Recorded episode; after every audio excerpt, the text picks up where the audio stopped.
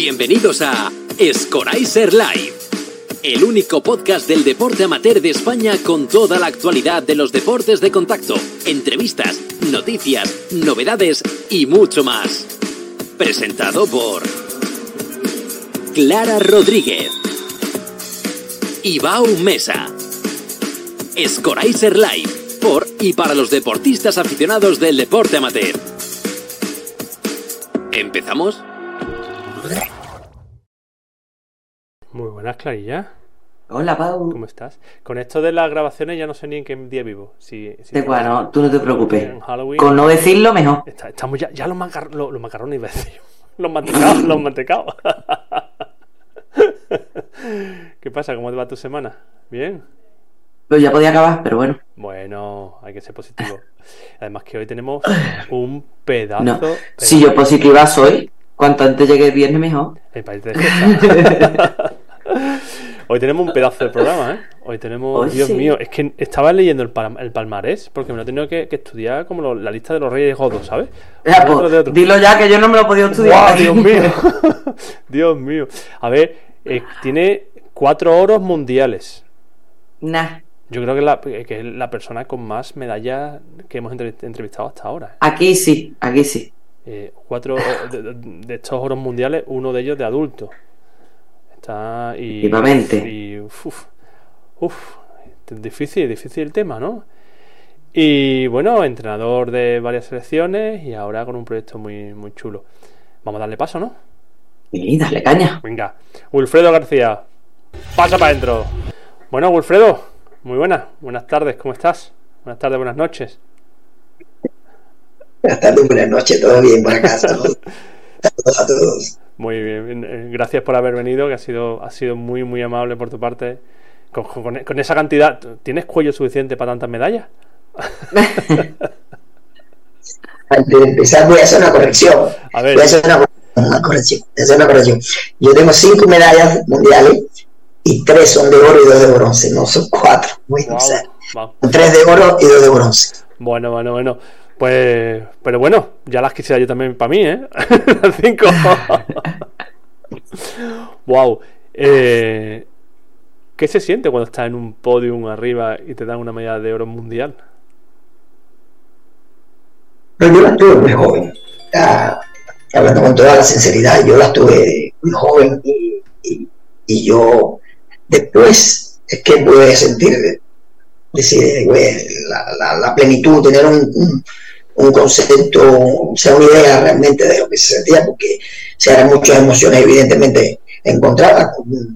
De hecho, me recuerdo que eh, la primera medalla, las primeras medallas, de hecho, la primera medalla de la de bronce fue que agarré primero un mundial de cadete y después, eh, seguido, otro seguido al otro año, agarré la medalla de oro en, en- campeonato mundial juvenil.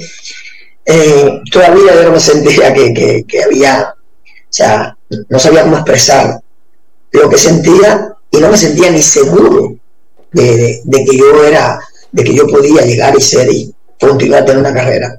O sea, siempre, siempre, eh, yo sentía que, o sea, que trabajaba, yo siempre fui, muy, fui un atleta muy disciplinado, muy, muy disciplinado. Soy, gracias a Dios, soy muy, muy querido y muy respetado, mm, no solo en, en Cuba, ¿no? sino por, por el nivel de sencillez, yo siempre mantuve un nivel de, de sencillez en cuanto a eso. Pero sí, o sea, esa idea que me preguntaba, que uno se pregunta, mm, ¿qué sientes? Te digo, al ser muy joven yo decía, tengo que trabajar más, porque yo, yo no, no confiaba ni en mis capacidades, para que se me en todas las capacidades. Y, y siempre me preparaba también yo, eh, eh, como te digo, tenía, quería seguir, sí, lo que tenía una, una ambición competitiva sana, porque no, nunca fui una ambición competitiva sana, de, de- de que no me falta otro. O sea, eh, agarré bronce, espérate, ahora no quería, ahora déjame prepararme entonces, porque me falta el mundial juvenil de 18. Antes no existían esta cantidad de mundiales que había 23, y no sé qué. De hecho, los mundiales de 20 años eran, se llamaban Esperanza Olímpica y era invita- invitacional y era un rollo todo sí, sí, sí. Wow. Es que, la verdad, fíjate, ¿eh, Clara? Eh, he ganado un subido al podium, pero es que quiero más. Claro. Quiero más.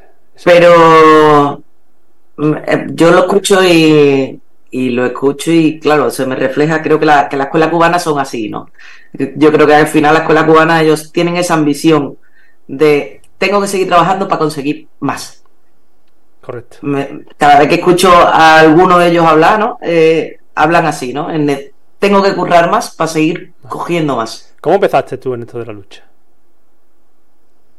Yo empecé, empecé en, un- en- en la lucha eh, eh, por mi hermano, o sea, y, de- y al azar, por mi hermano y al azar, eh, porque yo, eh, de hecho, era un niño enfermizo, yo me trataba en hospitales, mm, porque tenía supuestamente, porque nunca lo descubrieron, problemas que de- me daba, me, que si la glicemia, que si no sé qué, que si, entonces ese problema de, hablo de los, me trataba de los 4 o 5 años en hospitales, tenía que viajar a la capital en Cuba, y era un niño muy enfermizo, eh, de esos, eh, de hecho, estamos hablando que pesaba, eh, pesaba yo con 8 o 9 años, unos 10, 15 kilos, 16, Chao. bueno, por ahí, Wow. por ahí. Entonces desnutrido, tenía bastantes problemas. Y me, me sobreprotegido con, con mis padres. Y un día me escapo, mi hermano practicaba lucha cerca de, de la casa, en- allá se un combinado, practicaba lucha, no lo sabíamos tampoco, yo no lo sabía. mi mamá me deja a cargo de mi hermano, mi hermano se escapa y yo saco atrás de él. Yo vivo en el campo, en Cuba, en Pinar del Río, soy de Pinar del Río.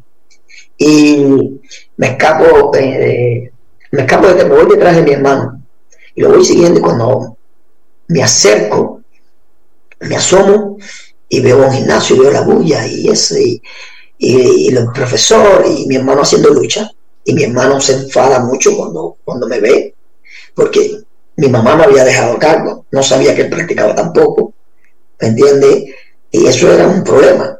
Y, y él sale corriendo como a regañarme y, y decirle al entrenador, me voy, me voy a llevar a mi hermano para mi casa. Y el entrenador eh, toma parte en el asunto, dice, no, tranquilo, va equilibrando.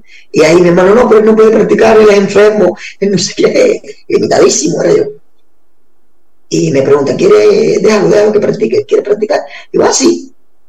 Y, y ahí comienza todo. Van a mi casa, el entrenador nos lleva a la casa. En mi padre, ay, no, que él es enfermizo, que no se puede. Que... Y de ahí yo solo mm, me iba con mis padres, ellos me dejaban. Y a los tres meses, claro, a los tres meses ya yo despunté muy rápido. Y, y ya iba a las competencias provinciales y esto. Y, y llegué rápido a. Ustedes saben que en Cuba la, la pirámide de las escuelas de alto rendimiento, cuando aquello ya a las 9, 10 años entraba a la, a la escuela de alto rendimiento, a las 6, que es como se llama, todavía se llaman así. Y ya yo fui promovido rápido. Y, y se, y acabaron, se acabaron las enfermedades. Nunca más.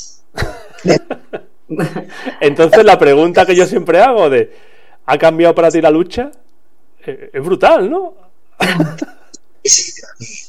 Sí, para mí la lucha eh, tiene un significado mmm, vaya, increíble, no sé cómo decirlo, muy especial, muy arriba, muy arriba, muy arriba, muy arriba, eh, de lo emocional, de lo social, de lo económico, eh, de lo motivacional, eh, de todo, de, de, todo, de todo.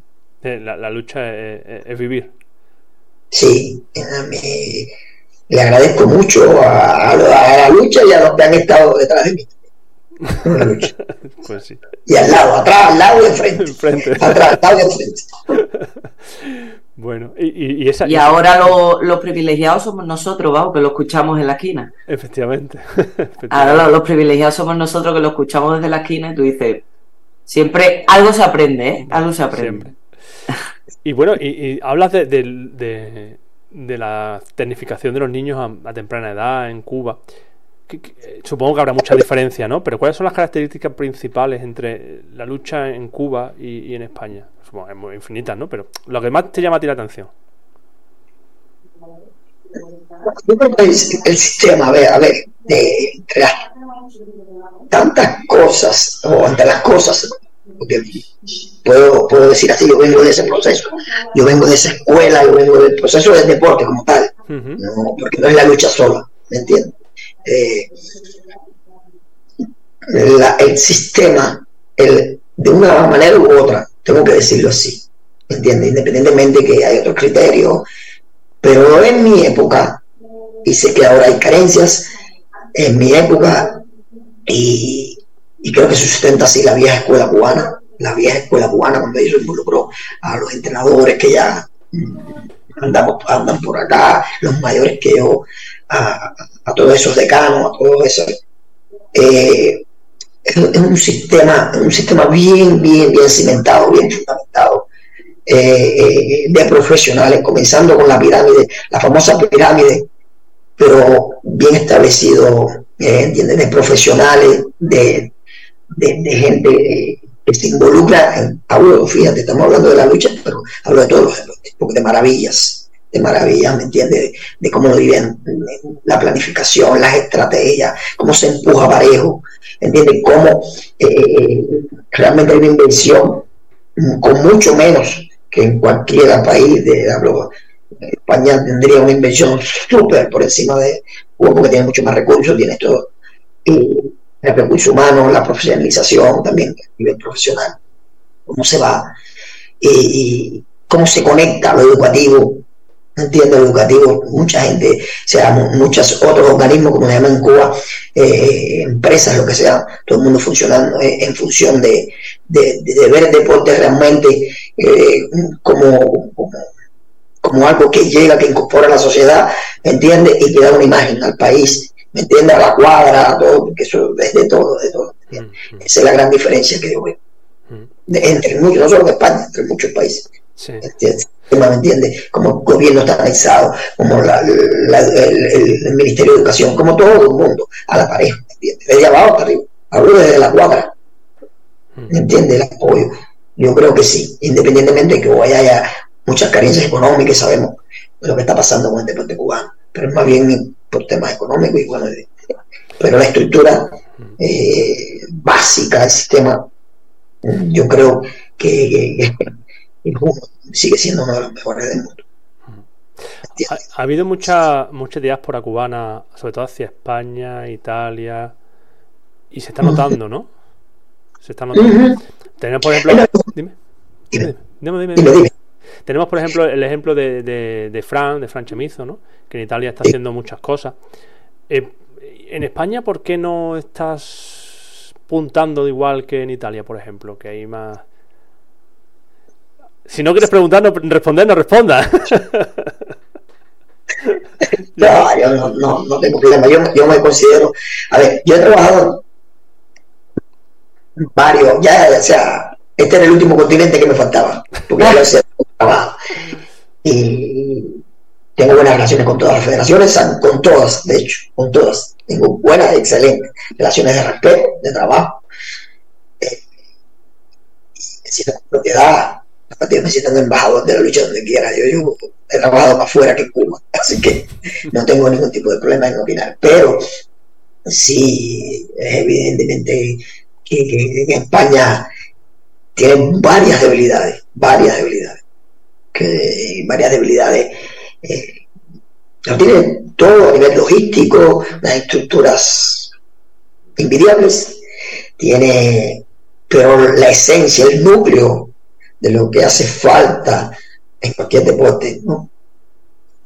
Mm, eh, sí siento que, que, hay que trabajarlo, ¿me entiendes? Y uno de ellos es el, por lo menos la lucha, puedo hablarlo, sí, pero aparte me llevo bien con todo, todo y, pero que es el, eh, el tema de, la especialidad, el profesionalismo, ¿entiende? Conocer de verdad, ¿me entiende? De usar los medios adecuados, la especificación de, la lucha como tal, no violar los procesos, ¿me entiende? No violar los procesos y claro, está conectado también al, al que te decía, como todo, en todo país donde un deporte fluye, el gobierno eh, las instituciones locales, aquí le llaman los ayuntamientos, yo no sé muy bien cómo funciona aquí, pero sí, bueno, hablo, hablo a nivel de gobierno hablando de eso, que tiene que, tener una buena conexión, tener un buen, apoyo también en cuanto, no simplemente a lo económico, no simplemente, sino facilitar, por ejemplo, que hayan las instalaciones, pero que, que, que los atletas cuando vayan en ascenso, también puedan continuar eh, económicamente, ¿me entiendes? Que no se tengan que ir, cuando Matilda está muy bien, ya está de, en las edades tempranas, que está en la pirámide, a mitad de la pirámide, no sé que tengo que ir, porque entonces trabajo o acá, porque es, un, tema. Y te decía, te decía, pero el núcleo, también otro del núcleo es el tema que te encuentras con muchos entrenadores que violan muchos procesos. Mm. ¿Me entiendes? Violan demasiado los procesos.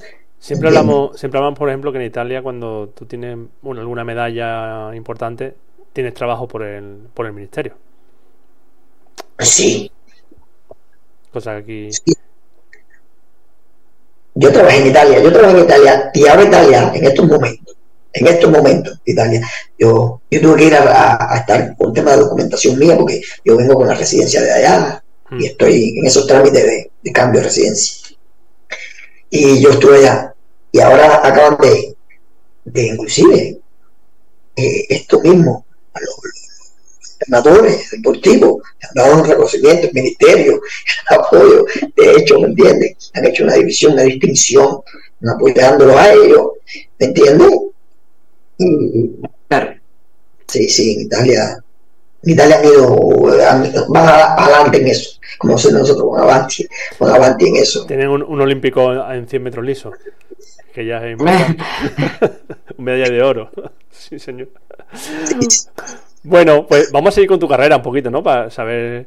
Eh, tú empiezas, entrar en la pirámide, y empiezas a entrar en, en, tenificación y empiezas ya a mundiales. mundiales. Yo, empiezo, en la pirámide, empiezo en, la EIDE, estoy en mis cuatro años, mis cuatro años en la pirámide como, mis cuatro años, hasta los 13 años. De ahí paso directo a, a, la ESPA Nacional, que es la otra escuela de tecnificación, pero a nivel nacional, ¿no? Porque hay escuelas, en Cuba también, o sea, están los centros de tecnificación estatales, sea del Estado, sea de la provincia, y están en la nivel nacional. Es decir, el CAR, ¿no? Entonces, eh, yo paso directo en la selección eh, en la selección cadete, paso directo allá a la selección junior en La Habana. Se hacían estrategias, cuando, aquello, cuando aquellos hacían muchas estrategias, y, nos preparaban para los mundiales de cadete. Llegaba a la selección junior y hacían la diferenciación de los cadetes a los juveniles, pero nos preparaban para los mundiales de cadete porque solamente en el proceso de la pirámide competitiva, mundiales de cadete, mundiales juveniles y así sucesivamente y entro a, soy seleccionado para entrar a, a, la ESPA Nacional. Ya con 13, 14 años entro. Y de ahí, bueno, ya continúo después a la selección, rápido también entro a la selección muy rápido, ya a los 14, 15 años ya, ya estaba entrando a la, también a la, selección nacional. Bueno, y además eras un, peso bajito, ¿verdad? Tú eras 50 y... Era, ¿Se acuerdan? 48 kilos, ¿se acuerdan? 48 después de 54, ¿no? Vale. Sí. Eh, yo entro en 48 a, a, la selección nacional, adulto. Y de ahí pasa, ahí llegas ya al siguiente juvenil, eh, llegas a, tu, a tus oros, oro en adulto y las Olimpiadas de Atlanta, ¿no? Sí, no, acá, Sydney, Sydney, Sydney, perdón. Sydney. Sí, Atlanta fue antes, sí. Sí, sí, sí. ¿Y, ¿Y cómo fue en Sydney? Esa fue la, experiencia, bueno, debo decir, una, una, de las mejores experiencias, pero la más triste. Porque en Sydney, yo, eh, ah, yo andaba eliminándome, yo venía de la eliminación ya de Atlanta. En Atlanta, tengo que ir atrás. En Atlanta yo venía ya en una, en una eliminación. Yo entro en el año 94, a, en el 94, febrero del 94. Después del campeonato nacional adulto, entro a la selección adulto, siendo muy junior, evidentemente. Sí, y entro, pero yo entro como una emergencia a ayudar al campeón mundial del año, Alexis Vila, que era el campeón mundial del año, de 48 kilos. Entro para ayudarlo porque en aquel entonces ya él ganaba y me llevan como un sparring. ¿Me entienden? La selección adulto me llama, me fuerza con negativa de, del entrenador, del entrenador de la, del Junior, pues era Junior, estaba quemando etapas. había una batalla. Claro, pero tú, tendrías, en esa época 17 años. Sí, entonces me llevan, a la selección, eh, me llevan de sparring, pero yo entro y en el primer control que hace yo le gano, también a él. Y, yo le, gano y no obstante a eso, empezamos ya, empezaron como todos los entrenadores, empieza esta rivalidad, pero el entrenador evidentemente eh, eh, confiaba en llevar en, Atlanta al, al, al, al, que era el campeón mundial de adultos del año. Pero ya yo le venía ganando y le ganaban todos los eventos, de hecho no perdía más con él. Y, y, de hecho yo participaba en el Mundial Juvenil y él lo llevaban para acá, ellos, como todos jóvenes, que, que, que me daban, eh, entonces buscar, tú vas a estar con la selección y todo ese proceso. Y, de hecho yo le gano, el pie de la Olimpiada, el pie de la pasa la medalla de oro con, con el armenio que yo le gano en el Mundial Juvenil. Y todo ese proceso, pero fue una experiencia, o sea, todo eso finalmente me preparó para, ese, para el Mundial Adulto. Y para el cambio de la nación de división, pues después cambian la división. Y bueno, llegas a Sydney, no hubo mucha suerte, ¿no? No hubo suerte, no, yo, yo este, sí, el, problema de Sydney es que yo me voy tres meses a Japón, porque yo empiezo a tener problemas en el Mundial, mundial del 98 y 99 con los asiáticos mayormente con los asiáticos. Empiezo, detectamos que tenía bastante problema con ellos, o sea, y hacemos la estrategia, y me voy tres meses a Japón. A mí me toca irme a Japón, yo decido irme a Japón con un entrenador y un sparring, y voy a Japón, y me preparo, y bueno, en Japón gano los torneos, me, me adecuo, me adapto a lo que íbamos a hacer, y yo iba muy bien, muy bien, muy bien a la, a la Olimpiada. Pero casi 12 horas antes del pesaje, yo no tengo que, yo no tenía, yo no bajaba de peso casi. Yo siempre estaba en el peso, me cuidaba mucho. Voy y me encuentro a campeón olímpico uh, búlgaro. Me encuentro a Balzaco en un, en un terreno jugando, viene con un balón, jugando para bajar de peso, los luchadores, en la Villa Olímpica, y viene como dándole patada a un balón, y nos encontramos, y cuando yo pienso que, que él le toca el balón, y cuando pienso que él le va a dar una patada sobre el balón porque nos vamos a saludar, le da, la, le da el pie, aquella patada y lo me hace automáticamente un ejercicio en el tobillo. 12 horas antes de, comenzar la competencia. Es que, Manolete, si no es lo tuyo, ¿para qué juega al fútbol? Nunca más, nunca más jugaste al fútbol, ¿verdad? Nunca más. Bueno, me sirvió de experiencia, ¿me entiendes? Juego fútbol, dejo que jueguen al fútbol, pero no en etapa competitiva. Y y bueno, eso me quedaba un trauma y me hizo un ejercicio ya. Yo sabía que, que, era bien difícil, que era bien difícil que yo pasara. No. Me hizo una linfagitis, me salió una linfagitis también, todo eso se complicó. ¿Pero llegaste a pelear? ¿Llegaste a pisar el colchón? Sí, gané la primera pelea, eh, creo que la segunda, la tercera fue la que perdí. Perdí la, perdí la tercera pelea, ya no podía más, no podía, tenía una linfagitis en el pie. Claro. Eh, se me hizo una linfagitis del de, de, y, y ya, de ahí ya cambiaron las divisiones, ya fue un proceso de transición eh, difícil. se unió 57, 52 kilos, que era la división, se unió 57, 52 y 48. Y entonces fue un proceso de, transición. Ya yo después me acomodo, me voy a operar, también me voy a una operación. Todo un proceso de una operación. Y, y bueno, pero me dio para ganar un mundial de 97 adultos. Hombre, no está mal tampoco. No está mal tampoco. ¿Qué se dice pronto? Ha comentado un tema muy interesante, Clara. Este es de los míos. Eh, ¿Por qué los luchadores tienen que recortar el peso? Yo no lo he entendido. Nunca lo he entendido. Claro. ¿Por qué van tan, tan sobrepasados de peso y dos o tres días antes bajan tanto? Porque somos unos gorditos y nos gusta comer. hay, hay, hay, de eso hay escrito bastante. mira, a veces, a veces hablamos, pero la lucha es uno de los que más contenido tiene científico. Aparte que fue, sino, para mí es el primer deporte. Eh, pero eh, la lucha realmente es uno de los que más escrito tiene, basado, fundamentado sobre la ciencia. Y este tema del peso es algo que, que que realmente hay bastante fundamentación. Eh, antiguamente eh, eh, es verdad que era un desastre. era un desastre. Sobre todo los 90, que- los 80, los 90 era un desastre. un desastre, se bajaban 10 kilos, eh, había gente que bajaban 4 o 5 kilos según el metabolismo, ¿verdad? Llegaban bajando 4, 5, 6 kilos, yo veía, yo no fui nunca un abusador, nunca, porque era, pero era mi genética, si no me hubiese puesto también, Claro. ¿entiendes? Porque era, eh, era moda, y los entrenadores inclusive, en el mundo entero, en Rusia, donde quiera que iba, que no te engañen. Tú encontrabas a cualquiera en la sauna deshidratado, muchos encontraban yo en el pesaje que lo llevaban, los ponían en la pesa y, y se caían. Después, era, era un barbarismo, realmente. ¿Me entiendes? Lo Y que, lo que es el MMA hoy. Estaban los estudios porque se sabe que es deshidratación y todo lo que afecta y todos los daños que nos deja al final. Mm. La mayoría de la generación de nosotros y más atrás, la secuela las tiene Ya. hasta los días de hoy.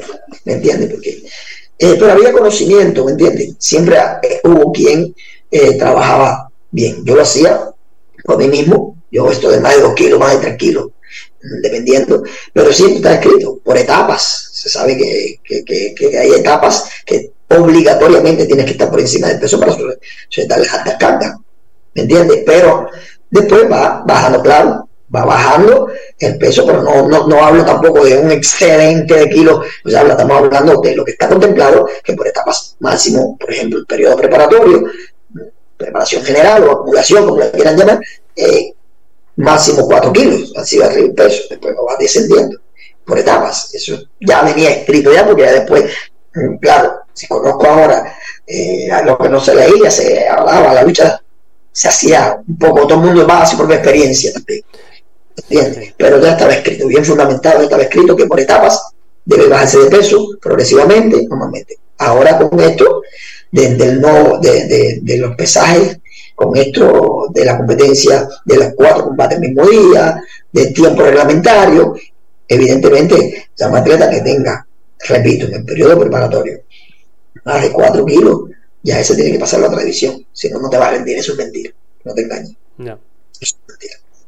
¿Entiendes? Yo siempre he visto, y, y bueno, como sabemos, ahora tú estás ahí en, en el ALE y, y no solo trabajas con deportistas internacionales, ¿no? Sino que tienes ahí una escuela de, de chavales muy bien. Y a mí lo que siempre me ha resultado muy chocante y muy difícil es trabajar con, sobre todo con los cadetes. Entre la etapa entre cadete y junior, porque los chicos en septiembre te dicen, no, voy ahí en 61. Sí, cariño, pero es que igual tú enero pesas 80 kilos Claro. porque Claro. mm, ha crecido y no. Entonces me parece súper complicado eh, eso, que, que los chicos con 15, 16, que están en pleno desarrollo, que en dos meses te hacen así, te suben 40 centímetros, como qué complicado el, que las competencias sean tan espaciadas en el tiempo, que mm, me parece, no sé cómo lo ves tú, que al final eres el profesional, no, no nosotros. Se sigue todavía seguimos arrastrando. Yo pienso, yo, yo, yo, yo, yo pienso, vaya, seguimos arrastrando, seguimos arrastrando con esto y, y creo que le hacemos daño, le hacemos daño, ¿me entiendes? Le vamos haciendo daño un poquito a, este deporte que necesitamos tanto que se entienda, como yo te digo. A veces la gente me pregunta, digo, ¿hay tanto escrito de la lucha? Tanto, de- posiblemente, la gente habla de fútbol, ahora moderno, fíjate. Cuando te metes al contenido, te metes los escritos de la lucha, yo creo que es la lucha tiene demasiado escrito, aparte de un deporte que le cabe todo, de hecho todos son auxiliares para la lucha, todo lo que tú quieras es auxiliar para la lucha, todo lo puedes usar, la lucha, ahora, seguimos arrastrando, yo pienso, cosas de este barbarismo, para ponerlo así, que, que decimos desde tiempo antes, eh, y arrastrando, pero los niños en la etapa de desarrollo, ¿entiendes? Obviamente los cadetes siguen siendo niños, jóvenes, ¿entiendes? Están en etapa de desarrollo, ¿entiendes? Por lo menos hasta la... eh, y es la etapa más acelerada, de hecho, más acelerada. Ellos de un año a otro han comprendido que deben, normalmente, biológicamente, deben eh, eh, aumentar, como crecer, deben aumentar peso, masa muscular, todo es un proceso normal biológico. Entonces lo forzamos, lo forzamos, lo forzamos, y está el famoso factor campeonismo, ¿entiendes? Factor campeonismo por defensas mm, diversos intereses, diversos intereses, ¿me entiendes? Yo voy a hablar de Cuba, no hablar de España, porque, eh, eh, por ejemplo, eh, que se debate bastante, se debate bastante y hoy por hoy es una crisis en Cuba. no te, se ha metido en una crisis. ¿Me entiendes? Sabemos que el deporte se ha hecho más comercial, que se necesita ganar, que se necesita que, a las instituciones les interesa ganar, no sé qué, pero a la hora de tener resultados internacionales grandes, ya a nivel de Olimpiada, ya cuando empiezan los mundiales a partir de 23 años, que es donde ya empieza de ahí a adquirir la, hasta la alta maestría, ya empiezan a salir las lagunas de atrás. Y entonces, la transición, ahí está, no está el resultado. No, hombre, pues entonces que mate las etapas, todo, le dañaste al chico por donde quiera con esto de baja de peso. Yo he visto, he visto atletas, niños que en Italia, aquí, tres años en la misma división, digo, acá, tienen 14 años, tú tienes tres años en la misma división, niños crecen, ¿entiendes? Y es porque es forrado, todavía seguimos en, en, algunos casos. Y cuando hay un atleta que, que se ve que está despuntando, que está despuntando más todavía, porque es la figura del equipo y empezamos, y ese problema lo arrastramos y al final nos quedamos sin ver realmente el fruto del trabajo, porque todo entrenador yo creo, eh, quiere que, la atleta crezca, que sea, que llegue a la Olimpiada, que vaya acá, que vaya allá. Pero después vienen las lamentaciones. Y seguimos arrastrando todavía en, algunos, algunos, en muchos casos, tengo que hablarlo así, como una realidad. ¿Me entiendes? Y más aquellos países que no, o sea, que, que les cuesta, tienen más problemas para tener un resultado a nivel mundial. Sí, queremos, queremos apretar la gallina del huevo de oro al máximo. Eso, eso pasa. Mm, mm. Es Sí. La realidad. Bueno, pues eh, vamos a continuar un poquito, ¿no? Estamos salir un poquito de, cambio de tema. Eh, tú terminas las Olimpiadas, decides más o menos, pues ganas tu medalla de oro en adulto y tal, y llega un momento en que decides cambiar, ¿no? y decir, vamos a, la otra, a la otra parte del colchón, vamos a dejar salir, vamos a poner en la esquina. ¿Qué te lleva a, dejar de luchar, de estar, de, estar en medio para estar eh, desde fuera? Eh, bien, a ver, yo vuelvo, vuelvo a hacer, y fíjate, y prefiero ser entrenador. Sigo siendo entrenador porque me apasiona ser entrenador, siempre. Eso lo descubrieron. Yo me retiro o sea, yo decido no luchar. De hecho, ellos me tienen matriculado, o sea, eh, eh, como atleta todavía, y los entrenadores me tienen ahí, y yo les digo que ya no voy a luchar. Ya yo no voy a luchar más. De hecho, he ganado el, nuevo campeón del mundo, eh, René Montero, y yo mm, decido a mí, yo también decido, soy un poco más abierto. Yo, la lucha, la lucha, pero digo, y también yo estaba estudiando, eh, a ver, yo soy creyente, soy cristiano, debo decir que soy cristiano, ¿entiendes? Soy cristiano. Y me gusta la fe, me profeso la fe. Y yo estaba en un seminario también, yo estudiaba en un seminario, estaba siendo seminarista. Y me apasionaba también y, y conozco a, en aquel entonces a, mi esposa, mi ex esposa, la conozco. Y, ya y fue también mi vida paralela que tenía y hacerlo y bueno, ya dejar la lucha en su momento, yo sabía y agradecerle a Dios hasta donde había llegado y ya, pero no funcionan las cosas así y me llaman, automáticamente me llama la selección nacional. ¿Saben que en Cuba el proceso para llegar, a, como en todos lugares, el proceso en Cuba, el filtro para ser entrenador de equipo nacional es más complicado, mucho más complicado. Yo estaba, de hecho, en la universidad, yo estaba en la universidad y, era muy complicado porque hay una serie de, rangos de currículo que tienes que tener.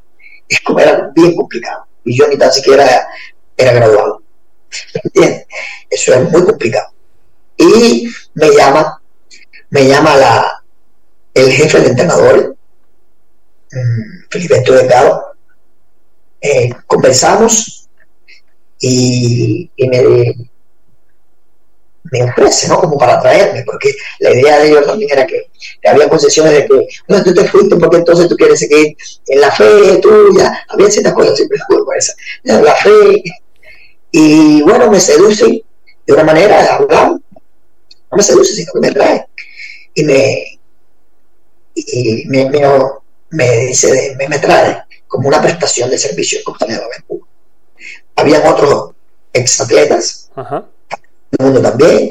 Eh, era una estrategia del país, de la, de la Comisión Nacional de Lucha, en aquel entonces, que iba exatletas que podían aportar y que tenían ciertas características de, como entrenador, de que podrían llegar a, hacer, aportar, a renovar inclusive eh, los programas de enseñanza que había, que hay en Cuba, a renovar, de estar actualizado, o sea, ellos aprovechaban, nos sacaban, nos expropiaban bien, o sea, tenían una, era una estrategia. Y me llaman entre ellos, ¿entiendes? Me entre ellos, yo, era, yo también fui, yo era muy responsable, tengo muy disciplinado, y, ellos influyeron en mí, y me apoyaron mucho. Por eso te decía que los lados, los atrás, les agradezco mucho. Yo me siento agradecido por, por ellos, ¿me entienden? Me hicieron descubrir esta faceta y, y, y, y me llaman a la selección adulto de prestación de servicio. Ahí me, me dan formación, eh, yo sigo en la universidad, eh, me dan responsabilidades y me forman, me forman, me forman, realmente me forman. Los últimos dos años me forman ahí eh, me ponen a, en la Comisión Nacional, a evaluar a trabajar con los chicos, a, ¿entiende? a las bases, que era algo que me, me interesaba, ¿entiendes? Y a la misma vez trabajé en la selección, ¿eh? así, y, y, la metodología, todo esta parte, interesarme por lo que es la planificación, cómo van las cosas, cómo va por ahí, ¿entiendes? Uh -huh. Y me van formando y ahí con ellos estuve los dos, tres años, hasta que entonces me voy de visita a trabajar a otro país. Llega mm, una de estas misiones, convenios que tiene Cuba, y, y entonces me dicen, ¿quieres ir? Nadie quiere ir, y yo siempre tenía sangre, yo siempre, yo siempre soñé, yo vengo de familia muy humilde, muy pobre, ¿bien? Y, y yo siempre soñé que había la cultura, tener amigos, acá, allá, yo siempre soñé con eso. Y no lo pensé, me fui a trabajar.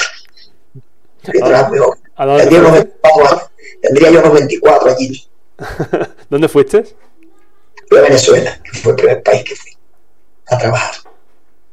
¿Ahí con el equipo nacional de Venezuela? Sí, cuando aquello había en Cuba mucho tabú. Mucho tabú, había mucho tabú con las mujeres. Porque en Cuba no se practicaba ni boxeo, ni lucha femenina, ni eso. Era un problema. Y entonces yo salgo, me saca la comisión de lucha, me saca cómo que voy a trabajar con el masculino, con el masculino. Sí. Ok, el gobierno, okay.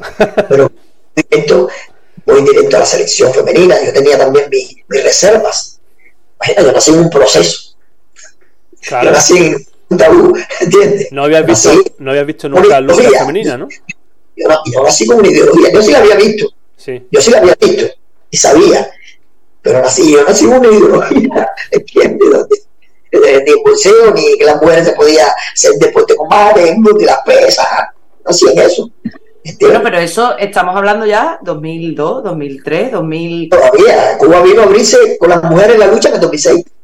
Claro, ya en el 2004 fue el primer, es que en el 2004 fue el primer Juego Olímpico donde empezó la, femenina. Claro. Exactamente, pero yo salí, yo salí principio del 2004. Ah, Febrero, mayo del 2004 salí yo. Y en Cuba, salí yo a Venezuela. Y en Cuba todavía no. De hecho, Cuba incursionó en el 2006. Jolín. Empezó a abrirse un poquito con la lucha. Porque ni el bolseo ni eso, el bolseo ahora es que está saliendo. Ni las pesas. ¿Me entiendes? Y yo salí directo a Venezuela. Soy uno de los primeros que trabajó realmente directamente. Vieron otros que trabajaban porque cuando salía, pero trabajar así directamente, yo creo que soy uno de los fundadores. ¿Y qué tiene más garra para ti? ¿La lucha femenina o la masculina? Yo en eso soy un poco buena. mi criterio, yo tengo mi criterio, mi criterio, y soy más ruso en ese sentido, más pensamiento ruso uh -huh. y pensamiento, inclusive un poco pensamiento americano en eso, en cuanto a la lucha femenina y la lucha masculina. Yeah. Pues, infinidad de, o sea, soy, no, no hablo de, de que, que, se debe practicar, sino que sería más difícil hacer. En este momento. Quizás pasen 20 años, no sé, pero hasta los días de hoy es complicado hacer un atleta de lucha masculino. Complicadísimo. Sí, sí que lo es.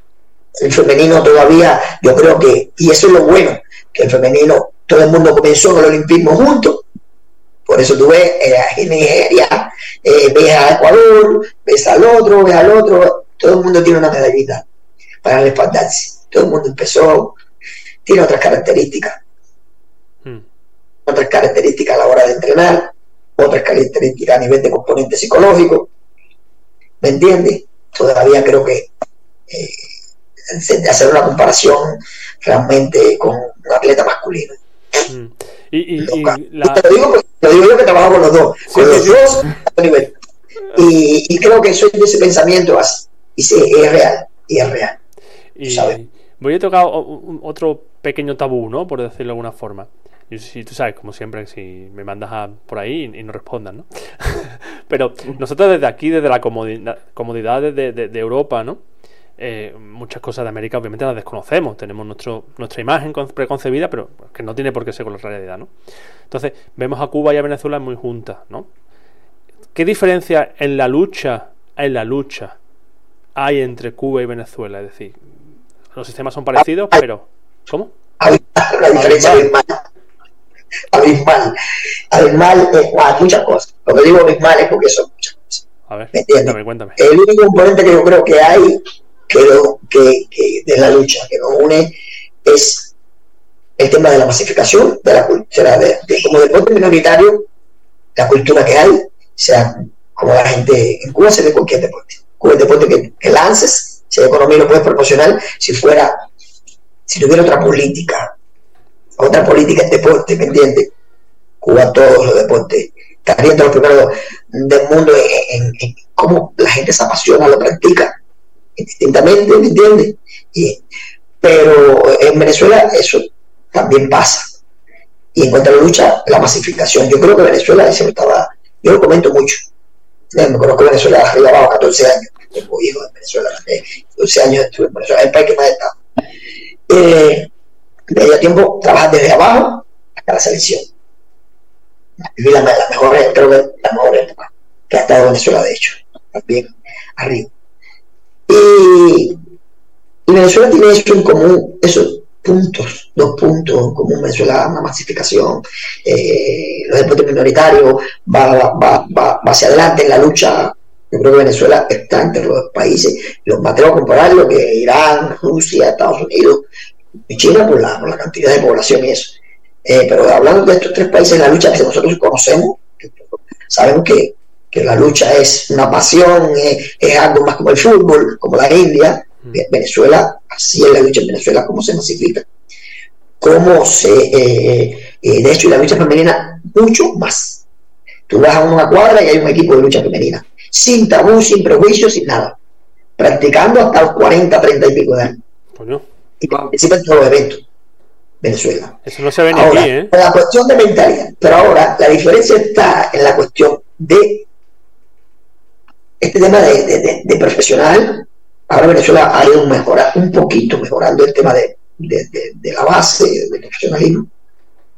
¿Me entiendes? De, de- entrenadores. Bueno, el tema de, de la concesión de la mentalidad Mm. yo no sé si el propio sistema, nosotros en Cuba, también distintamente sí de la economía, pero se trabaja para la excelencia. Llegues o no llegues, se trabaja para llegar, o sea, para ser competitivo. En términos siempre que uso, y le digo a mis atletas, no es medallista mundial ni eso, sino que sean competitivos. Que traten de ser competitivos. Que le den, que superen la mediocridad siempre y cuando tengan la posibilidad. ¿Entiendes? En término medio, Que- eh, que busques ser competitivo. Quizás no estás, no, no estás, no llegas a ser medallista del mundo, pero estás entre los ocho. Es importante. Un diploma olímpico, ¿ves? Que trabajen para eso, que yo sí creo que, que, que, que es- debe ser distintamente de todo. Para mí eso es eh, estar en la élite, realmente. Estar entre los ocho, un diploma, un diploma olímpico, mm, hasta allá. Ya que es estar entre los ocho mejores del mundo. ¿Dónde hay que firmar eso? Buah, es que seguiría hablando contigo de, de- de- de- tu época ven- venezolana y cubana en mil horas, ¿no? Pero mm, se nos va a acabar el tiempo y tampoco quiero que nos quedemos ahí tanto tiempo. Eh, bueno, y ahora pegas un salto a España, ¿no? Aquí con en el- al, al Club Ares, entiendo. Desde, desde el principio. No, no se desliga de Venezuela, ¿eh? Hay que decirlo que no se desliga. No, no de me Venezuela. desligo porque independientemente que tengo, o sea, a ver, tengo sangre, tengo hijos eh, que le agradezco mucho porque eh, me apoyaron mucho también. Sea, sigo insistiendo, apoyo mucho a los atrás, a los al lado y a los enfrente. Porque yo llegué y, y- y me apoyaron mucho en esto de, de- de- de seguir superándome. A mí me gusta estudiar mucho, mucho, mucho, mucho, lo que el tema del deporte, independientemente. Y me apoyaron mucho a que yo estuviera en la escuela, por ejemplo, en la Escuela Superior de Japón, que fuera tanto tiempo cuando aquello, que participara en infinidad de cursos. O sea, no ellos me abrieron muchas puertas, ¿me entiendes? Me abrieron muchas puertas, muchas puertas. Entonces, eh, eh, transité por Venezuela, después fui al Ecuador, estuve en el Ecuador, después de Ecuador volví a Venezuela, de Venezuela, de, Venezuela a Italia, a Italia, eh, trabajé en los clubes, después en la selección nacional de Italia, de Italia trabajé en la India, estuve un tiempo eh, trabajando en la India, apoyando a, un atleta, y de la India, bueno, ya eh, regresé a Italia para, para, hacer mi vida normal, y bueno, aquí a Ares, a Valencia. A Valencia. ahí, ahí es donde queremos llegar, lo interesante. Valencia, yo de Valencia, de Valencia. Sí, aquí, a un proyecto, proyecto, proyecto, un proyecto. Eh, ahora, ahora es tu momento de vender tu, proyecto, tu pedazo de proyecto. claro, eh, eh, que eso. Primero, eso es lo que estoy en otra etapa. Estoy en otra etapa, ¿me entiendes? En otra etapa. ya no, mi, prioridad, em, ya hacía uno o dos años atrás que, ya no era a nivel de a esa exigencia de, de, entrenador de selecciones. Eh, por lo personal, tuve muchos, muchos, muchos, muchos, muchos problemas personales. Eh, y, y, ya también un poco que ya me estaba agarrando, ya me, me agarró la pausa, porque yo soy un trabajo pero bastante caminadito en eso, y todo el tiempo fue a la familia. Y, Aquí nos conocimos Rafa, nos conocimos Rafa por un amigo, nos conocimos. Eh, yo pensaba irme a, trabajar, tenía otras propuestas de trabajo también, de contratos y cosas. Y pensaba irme a los Estados Unidos, tenía un club para trabajar en Estados Unidos, tenía también otros contratos por allá, por, la propia India, África. Y vuelve analizando entre una cosa y otra. Eh, eh hicieron una propuesta, Rafa eh, me hizo una propuesta, me interesó mucho, eh, me interesó mucho y entonces venía venía en el, en el morde que quería, que, yo estaba ya, eh, que yo quería, ¿no? Y también en el club, y el club. Y aquí, un proyecto eh, bastante futurista, eh, pero de mucho amor, de mucha pasión, evidentemente a los que nos gusta la lucha, se da otras artes marciales, pero bueno, eh, especialidades de la lucha olímpica. y llegamos acá, aquí a, a lugares, junto eh, muchos niños, muchos niños, pero llevo un año, un año, otro, ¿me entiendes? Un año realmente llego acá, eh, ambicioso, te digo, competitivo, como digo yo, y, ahí vamos trabajando. Tenemos a mediano y largo plazo eh, con estos niños eh, que, se han permanecido y los que se siguen incorporando, eh, diferentes categorías. Siento que hay debilidades, te digo, pero estamos trabajando y con mucha confianza y vamos paso a paso. Ya hemos dado los pasitos, los primeros resultados, pero van bien. Y como me gusta y como yo lo prefiero es trabajando con las bases de arriba, creando de abajo hacia arriba, construyendo. Y por ahí vamos, muchos niños talentosos. Y, sí creo que, mi meta en lo personal, en la personal y la del club también, la del club porque estamos unidos en la misma visión, eh, es tratar de que estos niños puedan llegar a la selección, transitar a la selección nacional y puedan participar, como digo yo, estar entre los ocho mejores del mundo mundial, ¿entiendes? Y que siga caminando y que crezca la lucha a nivel valenciano, ¿entiendes? Y nuestro deporte a nivel de España, y todo, eh, eh, esa es la idea, ¿me entiendes? Este deporte, eh, que la gente lo pueda realmente ver como tal es, ¿entiendes? Y los beneficios que trae realmente, porque esa, esa mentalidad que hay en deporte militario, que la lucha es deporte simplemente de, personas eh, rústicas y que no sé qué, no, luchar crea valores, realmente crea muchos valores, muchos valores, ¿entiendes? Crea muchos valores. Eh, y es un medio, un puente para incorporar por lo menos en este club, que es una visión también, pues es un club que está en un lugar estratégico, estratégico, eh, una zona estratégica de, niños con ciertas carencias sociales y todo lo otro, que incorpore a los niños a la sociedad como hombres útiles. Yo tengo dos metas siempre. Y yo tengo los mismos alumnos que llegan a ser médicos e ingenieros, que pasan la transición, a otros que, por ahí son meditas del mundo y para acá. Pues todo está incorporado a la sociedad y, eso me gusta. Es una de las partes más importantes que, que, debe tener un, entrenador como pedagogo. Más allá de. O sea, que, yo he visto que se divide mucho el concepto de entrenador y pedagogo. ¿Entiendes? Como, empieza para acá. El entrenador es un pedagogo en su totalidad. Una buena base de la pirámide, está ¿no? Una buena base, una buena base de la pirámide, sí, señor. Y, ya lo ha demostrado, ¿eh? que él dice que lleva poco, que lleva un año, pero yo ya, ya se le ha visto en algún torneo con los pequeños y, y bueno, los que, los que pisamos el colchón o los que pisamos el tapiz, eso se nota cuando alguien hace un trabajo de, de disciplina, de cariño con los niños, de que les guste la lucha desde el cariño y no desde la obligación. Eh, ese, que, ese amor al deporte que, le inculca a los niños, eso ya el que está en el centro lo nota. Sobre todo con los pequeñitos, con los pequeñitos es un alucine. Sí. Bueno, y vaya a sacar árbitros también, ¿no? Sí, estamos entre los proyectos que tenemos como club, la formación de los árbitros, eh, la formación, la formación de los árbitros, eh, eh, seguir que se sigan los entrenadores también, que hay carencia, tenemos carencia, no menos cierto, de entrenadores también, de árbitros, y eso está en el proyecto.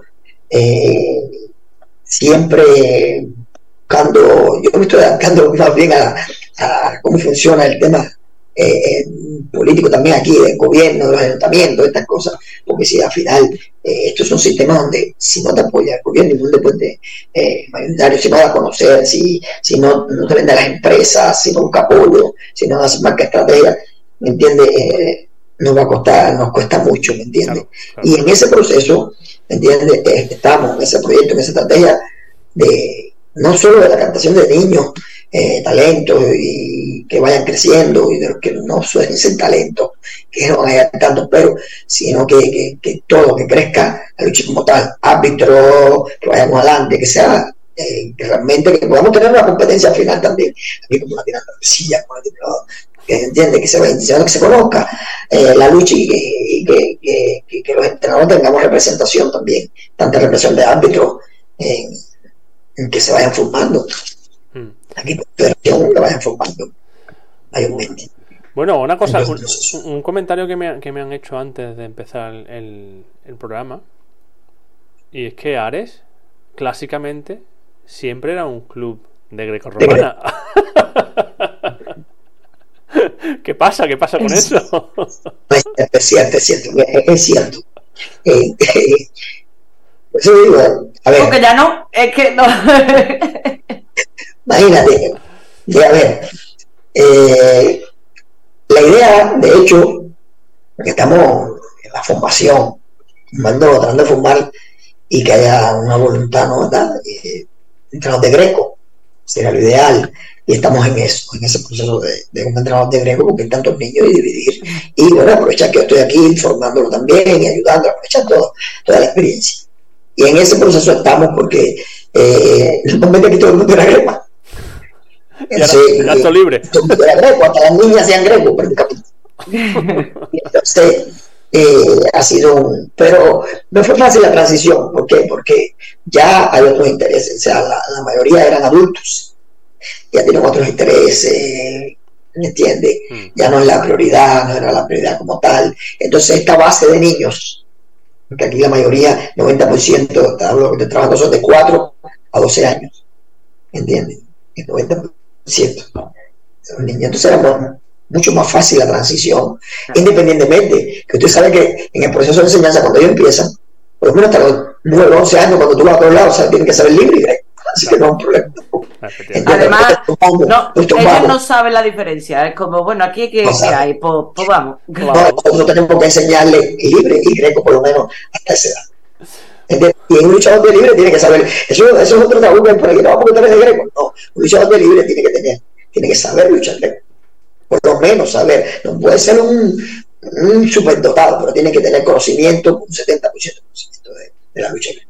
Sí, pero tendemos, tendemos el problema, bueno, sobre todo las chicas, yo que además soy de un grupo de, un, club de libre y es como si algún día alguno que ha dicho, oye, pues este año vi a Greco, no sé qué, al final mete el gancho, eh, y, no, que no, que no te puedo entrar pierna, que mm, al final algo lía siempre. Le sale el el automatismo. Efectivamente.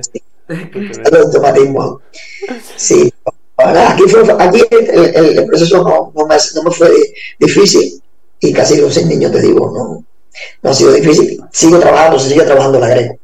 Yo sigo trabajando, trabajo los, los tres estilos, pero eh, seguimos trabajando con el apoyo. Hay otros entrenadores también, evidentemente, eh, que cuando tienen tiempo, saben cómo es la situación acá, de tiempo vienen y apoyan, pero yo permanentemente yo sigo trabajando con los tres estilos. Y ya ahora, como ya veo la formación, ya ahora, de hecho ayer de hecho, tuve una pequeña reunión porque los niños también, eh, a la hora de dividir, decir, bueno, esto va para Greco, mira cómo le hace la transición, como Iván, después de estar con los amigos para acá, después de aquí la libre. Entonces, pero ya, de hecho, ya a partir de la semana que viene, debemos tener ya la libre y la Greco funcionando. Bueno, yo, yo, creo ya para, para ir cerrando el, el, episodio de hoy, te voy a hacer la pregunta que tengo que hacerte. ¿Te vas a presentar veterano o no? Hombre, estaría interesante verte pelear en veterano, ¿eh? Yo estoy siendo un entrenador, me muero digo, quiero ser entrenador otra vez, no quiero ser luchador. Oye, que los señores, que hay señores de veteranos que no están ya ni para ser entrenadores. No, bueno. ni para ser entrenadores. ¿Por qué, ¿Por qué en la lucha, en lucha y, porque en otras modalidades, ¿no? Por ejemplo, de la misma federación, el grappling, hay un montón de veteranos. ¿Por qué en lucha hay tan pocos veteranos? Nosotros no hemos practicado lucha. Sabemos la exigencia mm. con respecto a las artes marciales que están existiendo. O que existen ya, que existían. Eh, algunas con más o mayor. Sabemos que la lucha, ningún arte marcial tiene la exigencia que lleva el entrenar. Lucha para altos logros deportivos. No, no, y para pocos logros deportivos, vamos, que con entrenar ya va que de sobra, ¿no? en ese sentido. Entonces, eh, eh, es bien difícil, es bien difícil, no, no creo, ¿me entiendes? Las altas tensiones, sea cual sea la edad que tengas, la edad que tengas, para, para tú realizar, tener, eh, exigirle a tu músculo eh, a, tu, articulación a medida que pase mucho más el tiempo. De hecho, hmm. es, es, complicado y de hecho contraproducente. Contraproducente, muy contraproducente. ¿Entiendes? ¿Por, qué? Eh, ¿Por qué contraproducente? Porque primero la lucha todavía es un, a ver, la lucha concebida es un deporte eh, traumático. Ahí sí está concebido médicamente. Es un deporte altamente hmm. Que produce, pero produce menos lesiones que el fútbol, ¿eh? Sí, produce menos lesiones que el fútbol cuando lo entrena bien, cuando se entrena bien, se bien. Pero en, medio de todo esto, en medio de todo esto, en medio de todo esto, te deja una serie de secuelas a nivel muscular, por las normalmente por las altas tensiones, por las altas tensiones es muscular. Que entonces cuando llegas a una cierta edad es inevitable, es inevitable, entiende Que las cadenas musculares, inevitable, que ya no está adaptada a funcionar igual. ¿Me entienden? Por ejemplo, hay muchos movimientos de riesgo. Todos los arqueos hacia atrás, todo eso es complicado. ¿Me entienden? De hecho, no sé si les pasa. Yo, para, por ejemplo, demostrar el suple, vamos a hablar de algo, yo me preparo. Yo no soy ustedes, pero yo, yo creo que, que no estoy tan mal por allá. Yo me preparo y acondiciono bien y no hoy un día no un día en esos elementos. ¿Me mm. entiendes? Que suelen ser, pues dice, bueno, es contraindicado, va contra, el, el, el, el, cuerpo no está diseñado para que vaya hacia atrás, esa cadena muscular. Entonces va por ahí. y, y la exigencia, y más que todo la exigencia es la intensidad. La lucha te requiere una alta intensidad, una alta intensidad. Y no creo que ya después que tú pasas, cuando llega, eh, cuando llega, cuando, cuando está y estamos en la fatiga, no creo que todo el mundo, la lucha un deporte netamente que se trabaja con alta tolerancia al estado, en fatiga. Eso no es una mentira, sea lo que haga, el veterano o lo que sea. Sí, sí, sí. La alta concentración de sudor está ahí arriba. Entonces no creo que ya, eh, tú estás para mucha voluntad, que yo pienso que pasa. vamos, a echar una o dos peleas y dice, ah, vamos, a vamos, para casa. Vamos a, a tercer tiempo, vamos para tercer tiempo. bueno, Fred, ha sido un, un, placer tenerte aquí y, la verdad es que se nos quedan miles de preguntas más porque podemos estar horas y horas contigo, ¿eh? Tienes... Y nada, Pichón, que nos vemos en los tapices, que Además, seguro, yo sé que te veo este fin de. No vamos a decir fecha, pero sé que te veo este fin de. es verdad, es verdad, que tenéis, que tenéis jaleo, que tenéis jaleo. Yo no, yo me voy a quedar en mi casa. Que ya me toca este fin de semana a descansar. bueno, tío. Un abrazo enorme y nos vemos en los colchones, ¿no?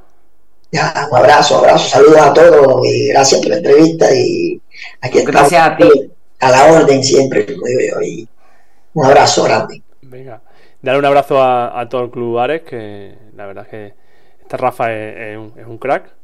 Y, y nos queremos muchísimo. Y nada, por ese proyecto que seguro que llegamos lejos. Muy, muy lejos. Un abrazo. Gracias, chao, chao. Gracias. Paulete.